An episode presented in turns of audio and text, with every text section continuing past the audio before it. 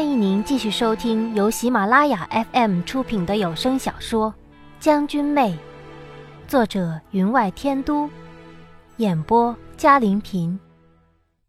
第二十二集。啊！怎么会这样？林美人手里的尖刀刺向我的腰间，让我失声而叫：“你有没有想过背叛太子的下场？”他浅浅的附在我耳边道：“我愕然回首，姐姐也是。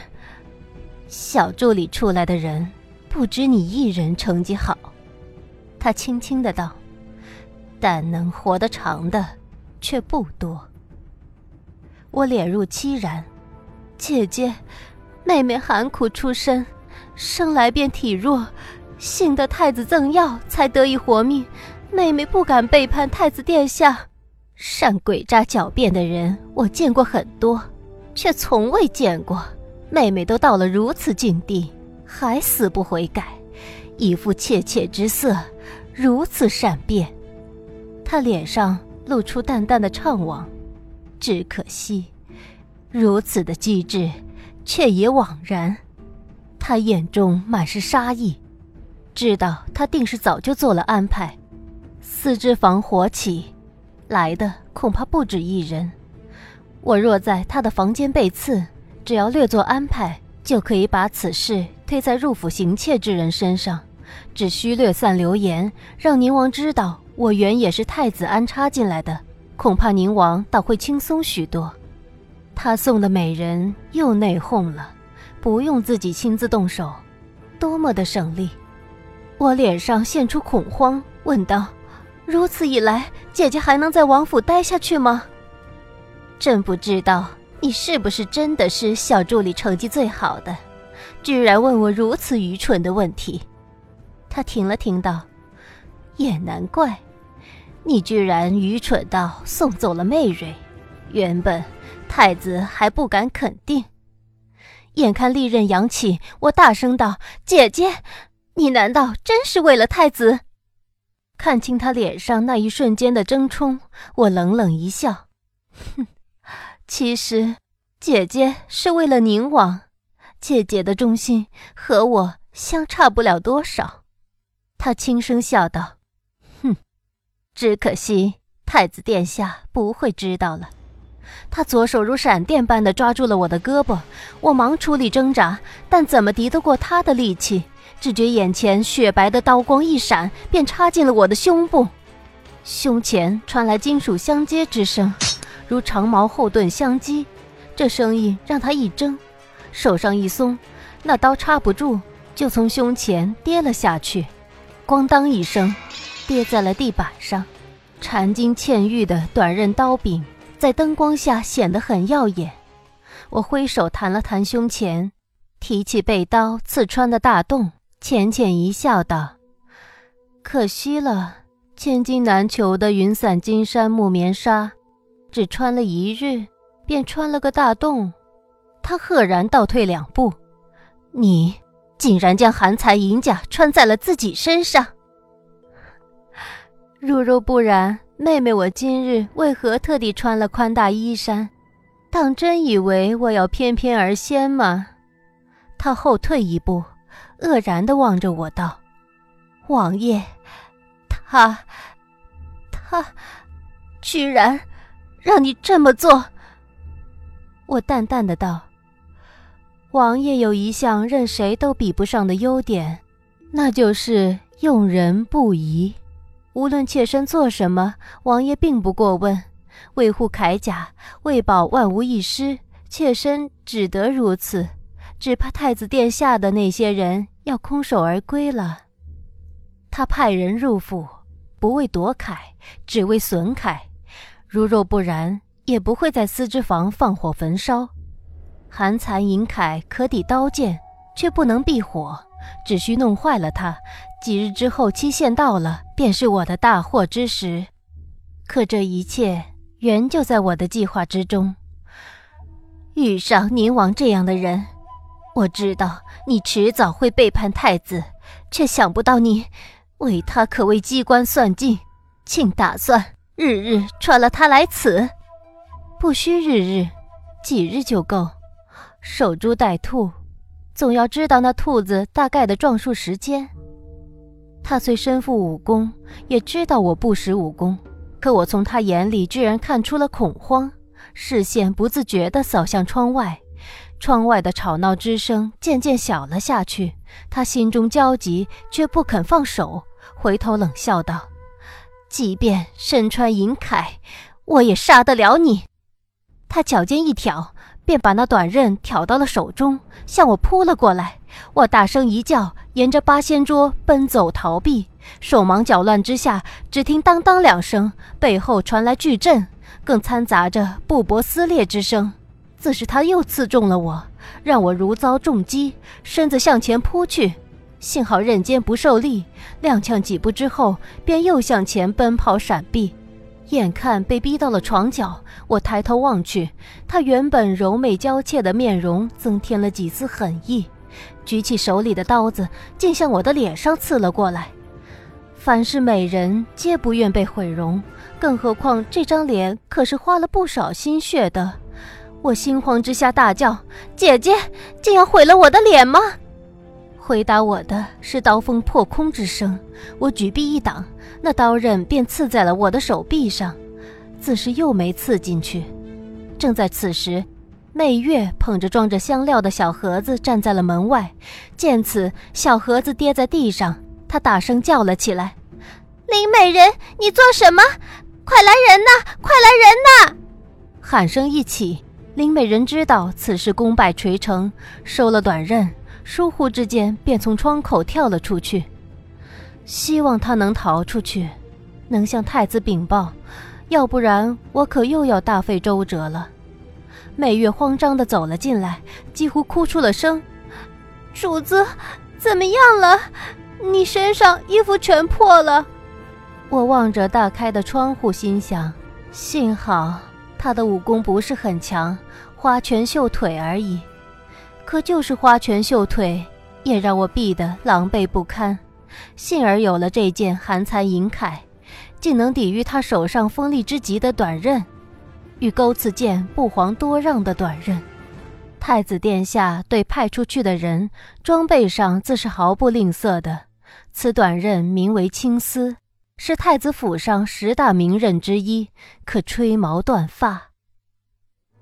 我想避走闪躲之时，听到我身上传来的金属相击之声，他想必已经知道寒残银铠终得以成功制成。划破衣衫之时，他想必已看清了我身上的铠甲并非虚假。小七和我吵架，吵得最厉害的一次，说我心里阴暗，人踢我一脚，我便要还人家十脚。那么多条人命。如果要他十倍偿还的话，他只怕重生千次都不能让我如愿。所以有的时候，便只有让他生不如死，才能略减我心中的恨意。小五狩猎简单直接，往往一箭过去正中喉咙；而我狩猎，往往喜欢设了陷阱，上面摆上猎物喜爱之物，两三日后施施然而来，便可任我取夺。小七说：“我此等习惯自小养成，打架从不自己动手。但如果有人得罪了我，隔几天那人便会突生无妄之灾，莫名的被其他人痛扁。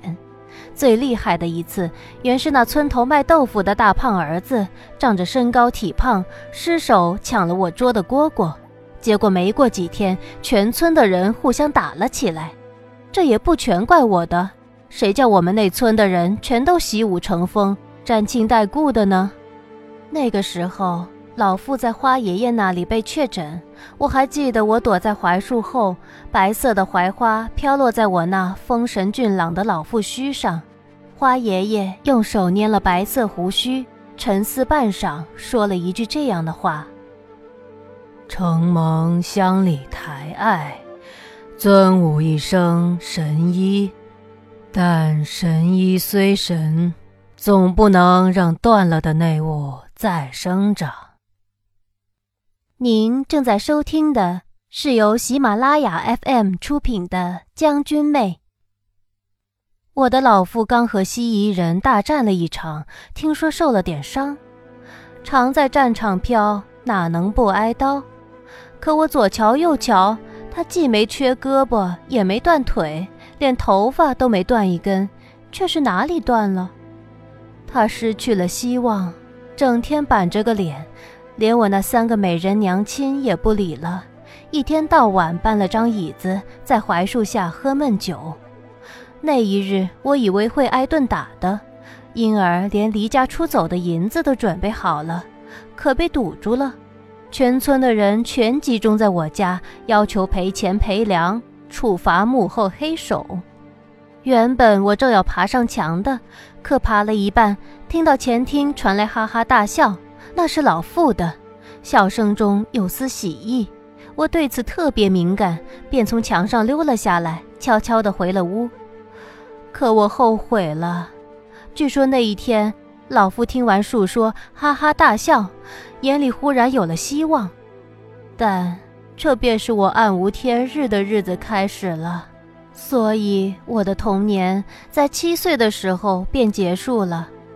老父亲自教导，每日学文习武，啃无数本莫名其妙、不知所云的残册断卷，每日熬得面色青紫。但俗话说得好，老鼠怎么也逃不过猫的掌心。我的老父就是那猫，被其训练敲打，终还是有些好处的。那便是以后打架更不用自己动手了，用老父教的武功收三两个小弟，如有架打，让他们先动手。凡要动手的，必先设好陷阱，让对方先落入其中，损其锐气。有时不需要动手便解决了，所以说跟着我的小弟是很幸福的。久而久之，名声渐渐的大了。俊家村惹谁都别惹那一身红袍的小子，惹了其他人，最多你自己被揍上一顿；惹了他，你的家人、你的朋友、你的青梅竹马都可能被揍，而且被自己人揍。往事想起来就没有个尽头，和现在一对比，特别是身穿破洞装的时候一比，总让我生出无数感慨。这一次能不能如小七所骂的，让他们以十倍来偿还？看着自己价值千金的破洞装，我对惊慌失措的媚月道：“帮我换身衣服。”媚月自是跌跌撞撞的去拿衣服。四只房的火已经被扑灭了，空气中硫磺燃烧的味道渐渐随风而散。等我换下身上的银铠，重新穿了件薄纱轻遮、凸显身材的衣服，就听见外面有人道：“宁王殿下到，花美人出来迎驾。”王府不比皇宫，以前他若来了便来了，也没有人想要传话什么的。看来今天事情闹得有些大了。两名侍卫守在了门口，脸色冷冷的，手扶了刀鞘，随时准备拔出来的样子。底下的人脸上多多少少反映了上头人的心情。看来今天大家的心情都不好。宁王走进来的时候，带进来一丝烟火的气息。黑底金线的锦缎长袍上有两粒明显的火星子溅出来的洞。头上的玉色束带被烧焦了一角，他面色沉郁，没理我。拂袖向他行礼，也不落座，当庭站着道：“那边动静闹得那么大，你倒消停。”我垂头站在他的面前，看清了他金缕紫靴边缘有黑色灰烬，他竟亲自入了火场。那件寒蚕铠甲，想来他认为已然在他面前化为灰烬了吧。我跪下道：“王爷，四只房失火，妾身坐立不安，原想去看看的，可妾身乃女流之辈，想着不该给王爷添乱，只是不知四只房烧成怎样。”他沉默半晌，不曾说话。金缕紫靴往旁边移了移，在暗红色、漆光可见的地板上留下了淡淡的黑色脚印，可见那场大火烧得惨烈。府中人虽尽力扑救，可还是尽毁。我跪在地上，地面虽干净整洁，隐约可见漆光地板上暗色木纹。可时间一长，膝盖就有些痛了，就微微的移了移。他的金缕紫靴停在了我的面前，语气有些不悦：“你在想什么？”我忽然明白，我又走神了，于是颤颤的道：“妾身有些担心。”旁边的库房救下了，尚有一些余财，本王再向皇太后请求，多宽限些时日，想来可以重置一件的。他淡淡的道：“可本王怎么感觉你并不担心？”我垂手道：“妾身担心的。”妾身只是，只是吓呆了，更怕此香才治好，内香却又有人尽毁。刚换了件薄衫，膝盖与地板中间也没有个缓冲，硌得我生疼生疼的。我不敢再移，以免让他再瞧出什么来。垂头思索，怎样才能将自己穿了那银铠的事儿比较圆满地讲出来，不让他恼羞成怒？亲自飞入火场救那银铠，差点烧衣烧发毁容，结果那银铠却并未在其中，让他一番担心扑了空。好似我心望明月，明月却照沟渠。以他的脾气，绝对会恼羞成怒。凝望声音变冷，此次事件绝不会再次发生。来府多日，我也看出来了。自回京之后，宁王已然隐匿了在西江之时的锋芒，对太子不断的进攻，仅仅采取守势。我不知道他如此作为是为了什么，是心灰意冷，还是其他，又或是为了死在断头台上的俊撵玉？但我知道，以他的性格，这不过是暂时的。他策马西江时的冰冷刀刃，终将会从鞘里拔出。只要他想了。便没有任何人能阻止，就如在西江一样。妾身当向王爷请罪。我趁势移了移膝盖，向他俯首。他不耐烦起来，请什么罪？此次失火，本王知道不关你事。王爷，妾身所说不是此事，而是……我吞吞吐吐的道：“妾身和林姐姐住在一处。”早晨出门时和林姐姐拌了两句嘴，她对妾身说：“府中的人命总不长久。”林姐姐身负武功，目光阴阴的，妾身有些怕了，所以妾身前思后想，就大胆做主，将那寒才银铠穿在了衣服里。回到院子里，果然被林姐姐刺了两剑。她倏地站了起来：“什么？”那铠甲没事，完整无损。媚月早从内室拿了银铠出来，连同那件被刺了几个窟窿的衣服一起捧给宁王，他却没接，左手轻轻敲在红木桌椅上，沉沉的目光望向我。本王不傻。屋子里的燃香冉冉而生。屏风上镂空的花纹被室内的灯光映在地板上，暗影幢幢，让人想起在黑夜里疾步破镜的无数人影。影子就着月光映在帐篷上急速而动，喊杀声未起，先感觉到重重杀机。我连忙俯首道：“王爷，您是在怪妾身自作主张吗？”我知道他心中已然起疑。世上哪有如此凑巧之事？但只要合情合理的凑巧，想必能混得过去的。他坐在黄花梨木的圈椅上，手指上的白玉扳指在圆滑的扶手上轻磕，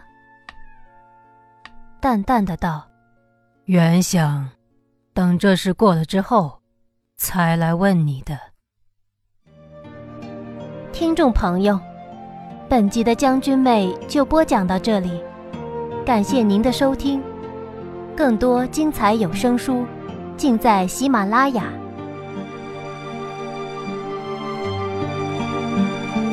愿得一心人，白首不相离，任岁月东流去，今夕知何夕？无人来怜惜，谁解这相思意？遇见你。